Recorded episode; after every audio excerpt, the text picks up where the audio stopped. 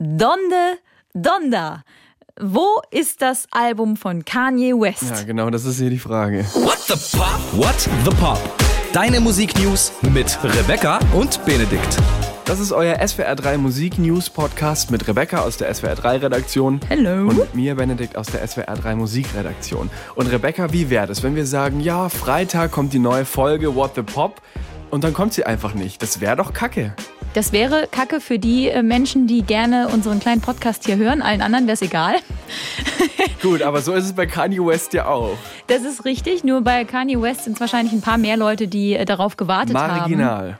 dass das Album Donda, das angekündigt war für vergangenen Freitag, ähm, rauskommt. Und es kam einfach nicht. Ja, wir haben auch darüber berichtet in der letzten Folge. Es gab diese große Listening Party in einem Stadion. Es war angekündigt und wir haben das eben auch im Podcast so erzählt. Aber dann hat sich der Herr West äh, dafür entschieden, "Na, nee, es kommt jetzt also doch nicht, sondern erst im August. Ja, man hat dann so angefangen, ähm, die, die, die Plattformen seines Vertrauens äh, der Musik zu durchforsten. Und es war einfach nicht da. Nicht da. Also dementsprechend wollten wir das hier gerne nochmal updaten. Ähm, wir haben zwar letzte Woche erzählt, es kommt raus. Zu diesem Zeitpunkt kam es raus, dann kam es nicht raus. Ihr wisst jetzt Bescheid. Ihr wisst Bescheid. Und das Lustige ist, er hat ja diese, diese Hörparty oder dieses Pre-Listening, bla bla, hat ja stattgefunden Ja. tatsächlich in diesem Stadion, du hast es schon erwähnt. Und angeblich soll er dann anschließend in dieses Stadion eingezogen sein und hat sich dann auch da einen Koch hingeholt und keine Ahnung was, um dann das Album vor Ort fertigzustellen. Aha. Ich weiß nicht, vielleicht will er irgendwie noch die Stadionakustik dazu packen, wenn er zwischendrin mal noch was sagt. Keine Ahnung, aber ähm, jetzt ist es verschoben und soll jetzt rauskommen am 6. August. Wir sind sehr gespannt, ob es dann Ob es klappt. dann wirklich kommt. Diese Woche gab es ziemlich Wirbel um mehrere Konzerte. Genauer gesagt drei. Und über alle drei müssen wir sprechen. Wir beginnen mal mit Nena, würde ich mal sagen. Nena war wahrscheinlich das, äh, worüber die meisten Menschen diese Woche gelesen, geredet oder nachgedacht haben. Ähm, Nena hat ein Konzert in äh, Berlin gespielt. Bei Berlin, um ganz genau zu bei sagen. Berlin gespielt. Wir haben hier einen Erdkunde-Experten heute mit im Studio. Beim Flughafen BER. Dort So. war dieses Gelände quasi. Und ähm, auf diesem Konzert äh, hat Nena eben auf der Bühne Aussagen getätigt, die ähm, für viele Menschen vor Ort ähm, nicht nachvollziehbar waren. Für manche Leute waren sie vielleicht auch nachvollziehbar. Jedenfalls musste das Konzert dann abgebrochen werden. Genau, und zwar vor dem Zugabenteil. Also den Hauptteil des Konzerts hat sie noch gespielt und dann hat eben der Veranstalter entschieden, es wird hier keine Zugaben mehr geben. Sie hat unter anderem gesagt, davon gibt es Videos im Internet, ähm, dass ihr quasi gedroht wird, die Show abzubrechen, weil die Leute nicht in ihre Boxen gehen. Das muss man vielleicht kurz erklären. Momentan ist es ja bei Konzerten so, es gibt da Abstandsregeln, es gibt Kon- Corona-Hygienekonzepte und eine dieser wichtigen Regeln ist, dass es bestimmte Bereiche gibt, in denen sich die Besucherinnen und Besucher eben aufhalten dürfen, damit es keine Vermischung gibt. Und das wurde da eben Boxen genannt und Nena meinte dann zu den Leuten, die da zu dem Zeitpunkt eben nicht mehr in ihren Boxen standen, sondern Nena hat die vorgeholt zu sich an die Bühne, ähm, dass sie das in der Verantwortung der Menschen überlassen möchte, ob ihr das tut oder nicht. Alle dürfen frei entscheiden, genau wie alle sich frei entscheiden dürfen, ob sie sich impfen lassen oder nicht. Dieses Fass dann aufgemacht. Dazu muss man sagen, wenn sie sagt, sie überlässt es in der Verantwortung der Leute, dann ist das falsch, denn ähm, es ist eben dieses Hygienekonzept des Veranstalters, dass die Leute da drin bleiben. Also ist es in dem Fall eben nicht so wirklich ganz die freie Entscheidung der Leute, wenn sie zu diesem Konzert wollen. Jedenfalls ein großer Aufreger diese Woche, der sehr, sehr viel diskutiert wurde. Das zweite Konzert, das diese Woche in den Schlagzeilen war, war ein Konzert von Helge Schneider. Ein Konzert in Augsburg, das er auch so nach 30, 40 Minuten schon abgebrochen hat. Es war ein Strandkorbkonzert, hat aber komplett andere Gründe als bei Nena. Helge Schneider hat danach gesagt, ähm, dass dieses Format, dieses Strandkorb-Format, ähm, wie eben die Konzerte aktuell stattfinden, ähm, zu ihm leider nicht passen würde. Entsprechend. Und deswegen hat er auch alle weiteren Konzerte, die in so einem Format angedacht waren, abgesagt. Ja, vor allem an dem Konzert hat ihm konkret gestört, dass das Gastropersonal quasi immer zwischen den Strandkörben hin und her gelaufen ist und die Getränke zu den Leuten gebracht hat. Du hast quasi so eine Art App, bestellst darüber dein Bier und dann wird es dir zu deinem Strandkorb oder in deine Box oder Loge oder wie auch immer das eben genannt wird, hingebracht. Und Helge Schneider ist ja schon ein eigenwilliger Künstler, sagen ja. wir mal so, und ein, ein spezieller Typ auch. Und da konnte er sich eben nicht künstlerisch genug entfalten. Und dann hat er gesagt, nee, er spielt jetzt auch keine weiteren Strandkorb-Konzerte mehr, du hast es erwähnt, und spendet dafür zusammen mit dem Veranstalter lieber 20.000 Euro an die Flutopfer. Ich muss ja sagen, dass ich eigentlich finde, dass das eine Entscheidung ist. Ich meine, es ist für alle schade, die Tickets hatten und so weiter. Und Helge Schneider live zu sehen, ist auch, ähm, ich spreche aus Erfahrung, ein Event an sich. und auf der anderen Seite denke ich, wenn man feststellt, dass etwas einem so gegen den Strich geht oder wirklich man das Gefühl hat, es passt nicht zu mir, dann finde ich es auch okay zu sagen, okay, dann mache ich es nicht. Weil er ist am Ende ein Künstler, er ist vielleicht auch ein, ein Virtuose an äh, gewisser Stelle und man kann das auch kritisieren. Aber am Ende denke ich immer, wenn man bei einer Sache kein gutes Bauchgefühl mehr hat, dann sollte man es im Rahmen seiner Möglichkeiten lassen. Stimme dir zu. Allerdings finde ich, ist das und auch unser nächstes Konzert, über das wir gleich sprechen, so ein Fall von, das hätte man vielleicht vorher wissen können. Also es kam jetzt nicht so richtig überraschend, wie das alles abläuft. Ähm, so auch bei Olli Schulz. Er hatte ein Konzert gespielt in Erfurt und zwar neben einem Zoogelände und hat dieses Konzert wenige Stunden vorher abgesagt es sei zu laut für die Tiere, ähm, wenn eben ein Konzert in der Umgebung entsprechend gespielt wird. Und da er sich für den Tierschutz ja auch schon sehr lange engagiert, könnte er sich das nicht vorstellen und nicht mit seinem Gewissen sozusagen vereinbaren, entsprechend dieses Konzert zu spielen. Genau, und er meinte wohl, ja, er hat nicht gewusst, wie diese Gegebenheiten dort sind. Jetzt hat aber auch Zoo und Stadt Erfurt haben reagiert.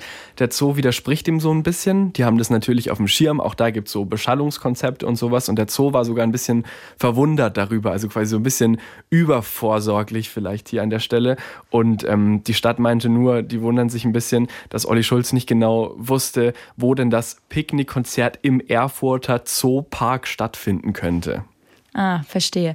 Aber auf der anderen Seite finde ich es trotzdem gut. Ich meine, ich weiß, ich war jetzt noch nie als Künstlerin irgendwie unterwegs. Äh, keine Ahnung, wann du dir dann anguckst, wo du genau spielst. Und wenn man es dann irgendwie kurz vorher erst so richtig checkt und dann denkt so, hey, eigentlich funktioniert es nicht, finde ich es auch okay, das dann zu machen, wenn man sich als Künstler für eine gewisse Sache engagiert. Also von daher, auch da würde ich sagen, wenn das Bauchgefühl, und da sind wir wieder bei dem Punkt, sagt, nee, das, das geht nicht, dann finde ich das auch okay, das zu tun. Es finden wieder mehr Konzerte statt und deswegen gibt es auch wieder Konzertgeschichten.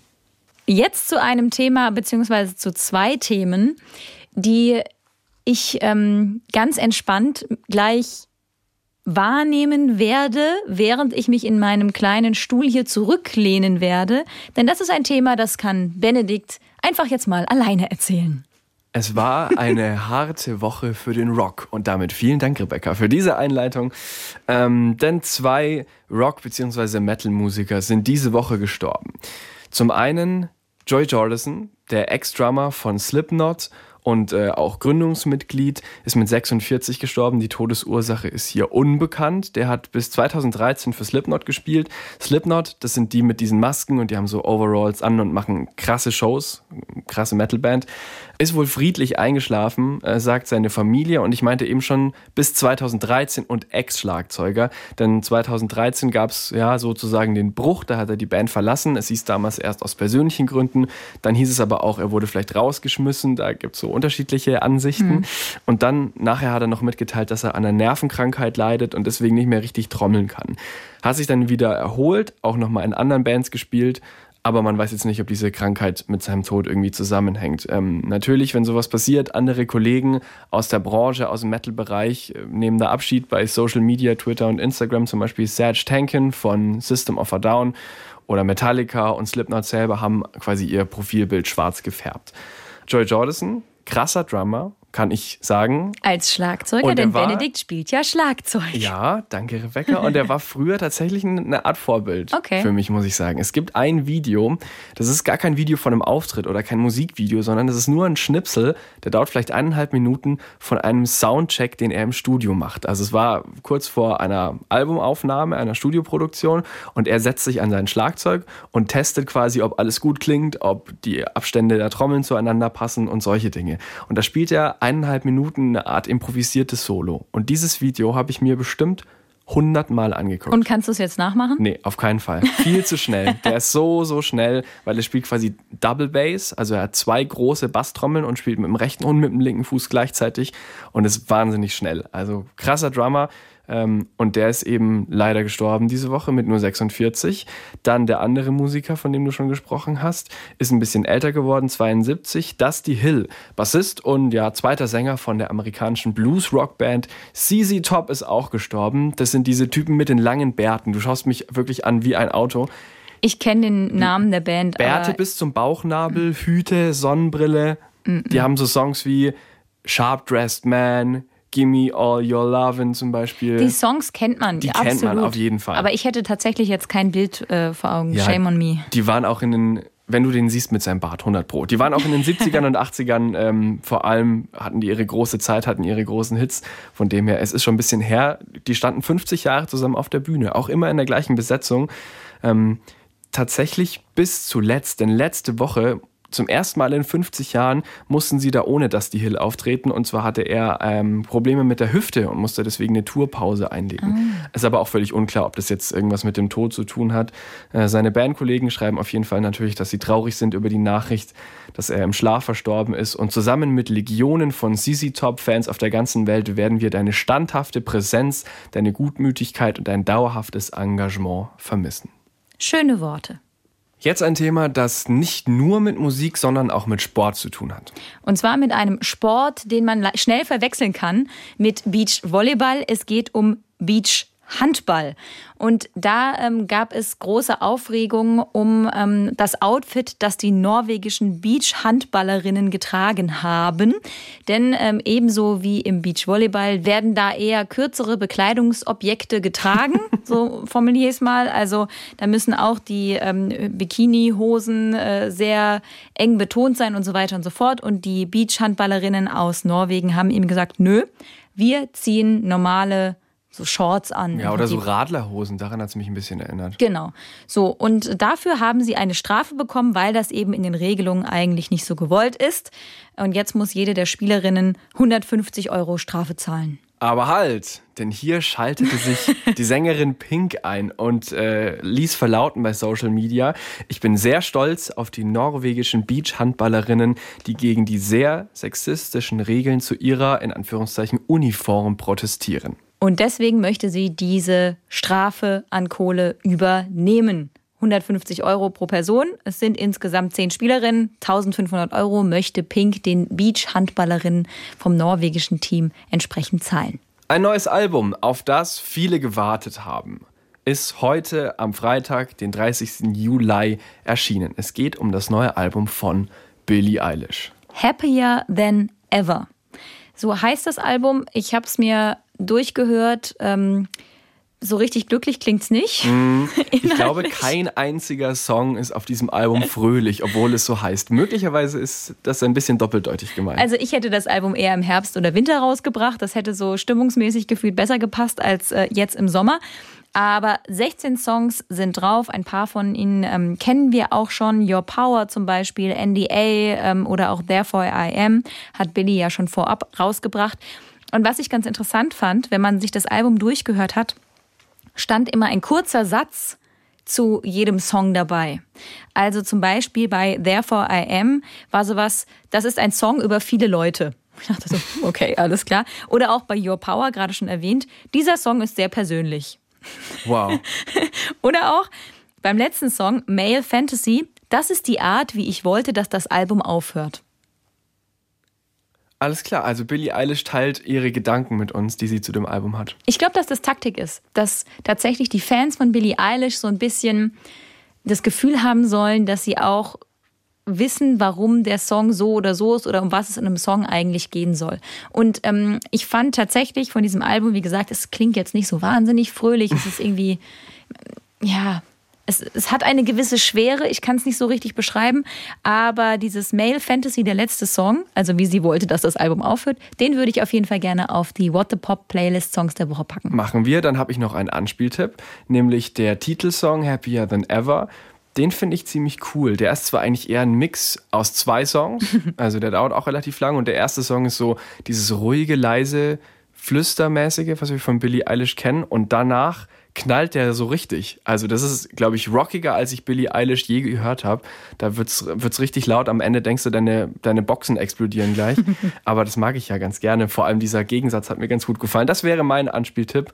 Ansonsten natürlich alle Songs wieder selbst geschrieben, mit ihrem Bruder zusammen produziert, was wir von Billie Eilish kennen. Und sie geht auch auf Tour 2022. Mhm. Auch drei Konzerte in Deutschland, nur die größten Hallen, Köln, Berlin, Frankfurt. Ist natürlich alles schon ausverkauft von Billie Eilishs Album, das heute rausgekommen ist, zu einem Album, das angekündigt wurde von einem Künstler, den ich sehr, sehr gerne mag, von Philipp Poisel. Er hat nach vier Jahren, also echt eine lange Zeit, jetzt angekündigt, dass es ein neues Album geben wird am 17. September und es heißt Neon. Und es gibt auch einen neuen Song. Er hat gepostet, äh, ich bin für solche Wortspiele anfällig und finde das ganz witzig. Wundert euch nicht, wenn bald etwas Neues kommt. Und jetzt rate mal, wie der Song kommt. Du weißt es. Hm, Wunder. Wunder. Genau. Und das ist ein typischer Philipp Porzell-Song. Ja, finde ich auch. Also, der ist ein Top-Song, funktioniert für jeden, der Philipp Porzell mag. Ähm, ganz fantastisch. Ich habe noch in einem Video, das er gepostet hat, gehört, was er zum Albumtitel Neon gesagt hat. Dort hat er gesagt, Neon bedeutet ähm, für ihn zwischen Retro und Zukunft und immer offen zu bleiben für Neues. Das habe ich jetzt in Neon nie so rein interpretiert, aber okay. Ich muss auch sagen, ich finde Neon, das, das beziehe ich so auf so eine Phase, die man so zwischen 15 und 17 vielleicht hat und sich dann entscheidet, neonfarbene T-Shirts zu tragen. Ja, also ich verbinde damit auch eher irgendwelche Modesünden. Und es gibt auch so Partys, so Neon-Partys, wo alle, vielleicht hat Philipp Heusel dann seine Release, sein Release-Konzert bei einer Neon-Party. Bin gespannt, würde grundsätzlich nicht ganz so gut passen, aber vielleicht funktioniert es. Zwölf Tracks sollen drauf sein auf dem Album Neon von Philipp Porzell. Kommt am 17.09. Yes. Jetzt kommen wir zu unserer beliebten Rubrik, die wir nicht so richtig als Rubrik haben, sondern einfach ab und zu, wenn es passt, mal rausholen. Oh, und jetzt. jetzt passt es. Der Shitstorm der Woche. So. Der Shitstorm der Woche. Naja, eine Rubrik ist ja eigentlich was, was regelmäßig kommt, aber von Regelmäßigkeit würde ich hier nicht sprechen. Es ist die Rubrik, die manchmal auftaucht in diesem kleinen Podcast. genau das. Ähm, es geht um den Rapper Da Baby. Der hat auf einem Live-Auftritt, auf einem Konzert ähm, homophobe Aussagen von sich gegeben, die nicht ohne sind hat unter anderem HIV-Aids als schwule Krankheit bezeichnet und andere Dinge, die ich ungern hier wiederholen möchte. Mhm. Ähm, und es hat nicht lange gedauert, bis sich dazu verschiedene Stars geäußert haben. Zum einen Dua Lipa. Denn Dua Lipa ist so ein bisschen im Zugzwang, meiner Meinung nach, denn sie hat ja diesen Hit Levitating, großartiger Song, bereits auf unserer What the Pop Songs der Woche Playlist. Und auf ihrem Album ist der quasi in einer Solo-Version drauf und dann gibt es eben noch ein Featuring mit, mit der Baby. Baby. So, und dann warten quasi alle schon drauf, okay, jetzt muss sich ja Dua Lipa äußern. Hat sie zum Glück auch gemacht und sich ziemlich eindeutig davon distanziert und äh, hat geschrieben, sie ist entsetzt und erkennt in diesen Kommentaren nicht die Person, mit der sie zusammengearbeitet hat und äh, spricht sich dann nochmal für die LGBTQI Plus Bewegung aus und sagt quasi, dass sie mit dieser Community zusammensteht und ihre Fans eben genau wissen, wie wichtig ihr auch diese Themen Diversität und so weiter sind. Und dass wir alle zusammen daran arbeiten müssen, dass dieses Stigma und die Ignoranz rund um HIV-Aids bekämpft werden muss. Elton John hat sich ebenfalls dazu geäußert. Der ist eher den Weg gegangen zu sagen, mit Fakten. Äh, er mhm. hat quasi bei Instagram einfach über diese Krankheit äh, aufgeklärt und mehr oder weniger auch gleichzeitig noch gesagt, ja, Vorsicht vor Falschinformationen. Also der hat das gleich nochmal richtig groß gemacht, dieses, dieses Thema und dieses Fass, aber relativ nüchtern, ähm, was, ich, äh, was ich gut finde. Da Baby ähm, hat ein Werbedeal verloren nach ja. seinen Aussagen und auch andere Projekte haben gesagt, sie wollen nicht mehr mit ihm zusammenarbeiten. Dann hat er sich versucht zu entschuldigen. Ah das ist nicht so richtig gut gegangen. Die Entschuldigung hat äh, es nicht wirklich besser gemacht. Mm, also er hat zwar geschrieben, dass er niemanden verletzen wollte, aber gleichzeitig hat er auch nochmal gesagt, dass er eigentlich was gegen die queer Community hat. Ähm, und äh, dann hat er auch noch mal was gepostet. Also das hat wirklich alles nicht besser gemacht. Dann gibt es aber ein neues Musikvideo von ihm und mitten in diesem Musikvideo hält er ein Schild hoch, auf dem steht AIDS und dann am Ende steht Don't fight hate with hate in Regenbogenfarben. Und nochmal so eine Art Entschuldigungsversuch, so deute ich das. Also ich glaube, er versucht da zurückzurudern, es klappt nicht so wirklich und was eben gesagt ist, kannst du halt nicht mehr zurückholen. Und es ist einfach richtig beschissen, ich sag's wie es ist, was er da gesagt hat. Und ähm, das äh, ist auch, finde ich, der Shitstorm der Woche ist an der Stelle total gerechtfertigt, der da auf ihn eingebrochen ist. Demi Lovato hat sich auch äh, geäußert, hat auch ähm, nochmal ein Bild bei Instagram gepostet und hat dazu geschrieben, HIV ist äh, nicht eine schwule Krankheit, dass das einfach nicht so ist und äh, setzt sich da auch nochmal für ein. Also von daher, äh, Da Baby, das war ein richtiger Fail. Ich fand die Version von Levitating ohne Da Baby sowieso schon immer viel besser. Vom Shitstorm zu, sage ich mal, etwas fragwürdigen Gerüchten und Sachen rund um die großartige Sängerin Lizzo. Yes. Da gibt es so Schlagzeilen diese Woche, die also so super weird waren. Ähm, aber mit denen sie ganz cool umgegangen ist eigentlich. Wir beginnen mal mit dieser verrückten, weirden Schlagzeile. Ähm, und zwar gibt es wohl anscheinend im Internet die Gerüchte, dass sie bei einem Konzert Stage Diving gemacht hat. Stage Diving ist, wenn alle ihre Hände hochhalten und entweder eine Künstlerin oder ein Künstler oder oft machen das auch Fans, surfen dann über diese Hände über die Crowd. Ich finde es süß, dass du Stage Diving erklärst. Ist das, ist das gebräuchlich? Ich, wie, Hast du schon mal Stage Diving gemacht? Nein, aber ich kenne Menschen, die das sehr gerne machen. Auch auf Partys. Auf Partys. Darauf möchte ich nicht weiter eingehen. Normalerweise wird das bei Konzerten gemacht und es gibt eben dieses Gerücht, dass Lizzo Stage Diving gemacht hat und dabei jemanden getötet haben soll. Also sowas von weird. Und dazu hat sie sich jetzt bei TikTok geäußert und hat da so ein bisschen so ein lustiges äh, Video gemacht. Also ich habe schon echt nerviges Zeug über mich im Internet gelesen, aber dass dieses, also dass sie jemand beim Stage Diving getötet haben soll, das ist echt eine Lüge. Und dann hat sie geschrieben, ich weiß, ich bin dick, aber nicht so verdammt dick, hat sie geschrieben. Aber Liz ist wirklich so cool. Ähm, Gerade hatten wir schon von äh, Themen wie äh, Diversity oder in mhm. diesem Fall auch Body Positivity, für die sie sich ja total einsetzt. Und äh, in diesem Fall, finde ich, geht sie wieder ziemlich lässig äh, mit diesem Thema um. Eine weitere Meldung, auch auf TikTok bei ihr gewesen. Es gibt wohl äh, Gerüchte, dass eben neue Musik von ihr bald erscheinen wird, dass sie daran arbeitet. Das finden wir gut. Das finden wir sehr gut. Und dann hat ein Fan sie anscheinend gefragt, arbeitest du gerade an neuer Musik, habe ich gehört. Und dann hat sie ein TikTok-Video gemacht, da sitzt sie im Studio. Dann spricht sie quasi in die Kamera, nee, ich mache hier ich mache hier keine neue Musik. Ich bin auch nicht im Studio. Das ist auch kein Mischpult. Sie filmt das Mischpult. Mhm. Und das ist auch nicht Mark Ronson. Und filmt Mark Ronson.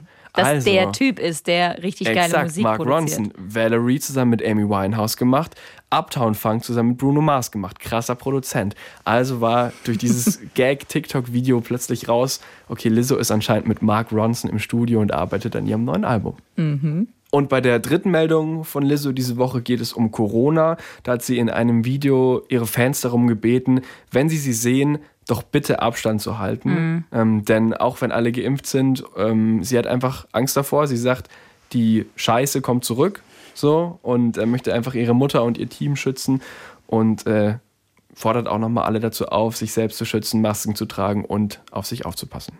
So, wir hoffen, dass ihr alle auch immer gut auf euch aufpasst, so oder so.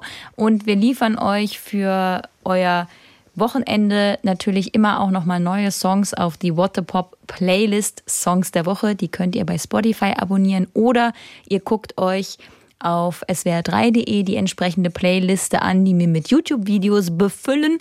Und da bekommt ihr dann auch alle Songs auf einmal. Also auch gerne abonnieren, da ein Herz lassen und so weiter. Ihr wisst ja, wie das alles funktioniert. Und wir werden jetzt einen Song auf diese Playlist draufpacken wollen von einem ganz großen Künstler, einem ganz großen DJ, dem wir mal wieder unsere persönliche Frage stellen konnten, die wir ja gerne den Künstlerinnen und Künstlern stellen, wenn wir sie im Interview haben. Und es handelt sich um David Guetta. Niemand Geringeres als der Godfather of EDM, wie er auch bezeichnet wird und auch wieder zum besten DJ gekürt wurde und sowas. Und er hat einen neuen Song gemacht, ein Cover von einem Whitney Houston Klassiker Ähm, ihr kennt den Song als How Will I Know? How will I know? Und dann bei David Guetta heißt er If You Really Love Me. If you really love me. Fast war das die Melodie, aber ihr kennt den Song hundertprozentig, weil es einfach einer der größten Soul-Dance-Songs aller Zeiten ist. Mm, Den packen wir auf die Playlist und im Zuge des Interviews, wo wir mit David Guetta über diesen neuen Song von ihm gesprochen haben, haben wir ihn eben auch gefragt, was ist für ihn der persönlich größte Popsong aller Zeiten? Die Frage, die wir allen Künstlerinnen und Künstlern für diesen Podcast hier stellen. Und wir hatten schon sehr unterschiedliche Antworten. Wir hatten schon echte Klassiker. Wir hatten aber auch schon Geheimtipps. Und dieses Mal ist es wieder ein absoluter Klassiker. Es ist Billie Jean von Michael Jackson. To me, the best album of all time is Michael Jackson Thriller. In this album, I could pick Billie Jean probably. There are no fillers. Every single record inside was uh, like a number one record. Uh, they are all amazing songs. It's it's still sounding better than any of the records that come out now with all the new technology. Um, Quincy Jones produced this uh, masterpiece, and from, I always took this album as like a almost a impossible benchmark to reach in terms of quality. Uh, you know, and it, we were talking about my new single, "How Will I Know," um, and it, it, was a little bit at the same time that Whitney Houston made a, uh, the original, and uh, I don't know, I love this '80s uh, sound. I always did. Yeah, I think Billie Jean is is an insane record. Insane. And it's dance music, you know? Also für ihn ist Thriller von Michael Jackson einfach das beste Album aller Zeiten. Er könnte quasi jeden Song daraus nehmen, Mhm. hat sich jetzt mal für Billie Jean entschieden. Es gibt keine Füller. Auf diesem Album findet er alles mega Songs und vor allem findet er, dieses Album klingt immer noch besser als alle Alben, die heute rauskommen, trotz der ganzen neuen Technik. Quincy Jones hat es ja damals produziert, legendärer Produzent von Michael Jackson. Mm, Und David Guetta selbst hat sich dieses Album auch immer zum Vorbild genommen und hat versucht, annähernd so gute Qualität zu machen. Also er hat mega geschwärmt. Und dann wieder Bezug zu seinem eigenen neuen Song Whitney Houston. Es ist ja aus einer ähnlichen Zeit, also Anfang, Mitte der 80er. Und er liebt diesen 80er-Jahres-Sound einfach. Und Billie Jean ist ein unglaublicher Song für ihn. Und es ist Dance Music, also quasi auch das, was er macht. Und den findet ihr jetzt auch auf der What the Pop Playlist Songs der Woche. Und auf diese Liste würde ich auch sehr gerne noch einen weiteren Song packen von einem Album, das wahrscheinlich nicht ganz so legendär ist wie das von Michael Jackson, aber für Fans der Gruppe, um die es gleich gehen wird, auf jeden Fall ein Album, ein Must-Have sozusagen. Es handelt sich um NSYNC und das Album Celebrity. Und dieses Album hat tatsächlich 20-jähriges Jubiläum. es ist Oh Gott, das vierte und alt. letzte Album von NSYNC gewesen, die, die Boyband rund um Justin Timberlake. 2001 ist es rausgekommen und war auf Platz 1 der amerikanischen Charts. Und darauf ist ein Song, der auch in zwei Versionen auf dem Album drauf ist. Und ähm, ich finde die Version mit dem Rapper, wir hatten es heute ja schon mal von Songs mit Versionen mit einem Rapper dabei. In diesem Fall ist es Nelly, der Typ mit dem Pflaster auf der, auf der Backe. Und zwar ist das der Song Girlfriend. Und mit zusammen mit Nelly and Sync, das Video dazu war legendär, da haben die auf so Autos getanzt. Das war eins meiner absoluten Lieblingsvideos, die man damals auf Musiksendern, das ist lange her, ähm, Dieses MTV. dieses MTV und Viva und wie das alles hieß. Und diesen Song würde ich sehr gerne auf die Playlist machen, weil das ist ein Song, der einfach irgendwie fröhliche Gefühle in mir weckt. Vielleicht ja bei noch jemand anderem. Wer weiß, schreibt uns gerne an whatthepop.swr3.de, ob dieser Song oder vielleicht auch ein anderer sowas bei euch auslöst. Dann habe ich noch einen Song, der genau diese Gefühle bei mir auslöst. Es ist aber kein alter, sondern es ist ein brandneuer. Heute am Freitag erschienen. Der zweite Song des Projekts Silk Sonic. Skate heißt er. Wir haben davon schon mal gesprochen. Es ist das Projekt von Bruno Mars und ähm, Anderson Park, auch RB-Sänger und Schlagzeuger. Und er singt beim Schlagzeugspielen. Ich muss es immer wieder erwähnen, wenn wir über Silk Sonic sprechen, weil es einfach genial ist. Das ist eine ja, Supergroup könnte man eigentlich sagen. Also zwei mega erfolgreiche Künstler tun sich zusammen und dann nennt man das Supergroup oder Superduo. Der erste Song war ja Leave the Door Open, was ein Hit war. Damit sind sie bei den Grammys aufgetreten und so. Und jetzt eben der zweite Song, du hast es eben gesagt, Skate. Und ich finde den mega geil wieder. Der ist super groovy, der ist ein bisschen flotter, also der geht ein bisschen mehr noch nach vorne als wie so ein, Door Open. Wie so ein alter Tom Jones Song, genau. ich, oder? Ja, na klar. Also das beruft sich ja alles auf Soul und auf 60er Jahre, davon strotzt es ja alles nur so. Ähm, und der ist echt wieder nice. Und es kommt ja ein ganzes Album. An Evening with Silk Sonic wird es heißen. Ich glaube, dieses Album wird der Knaller. Der zweite Song ist auf jeden Fall vielleicht wieder genauso gut, mindestens genauso gut wie der erste und kommt auf unsere Playlist.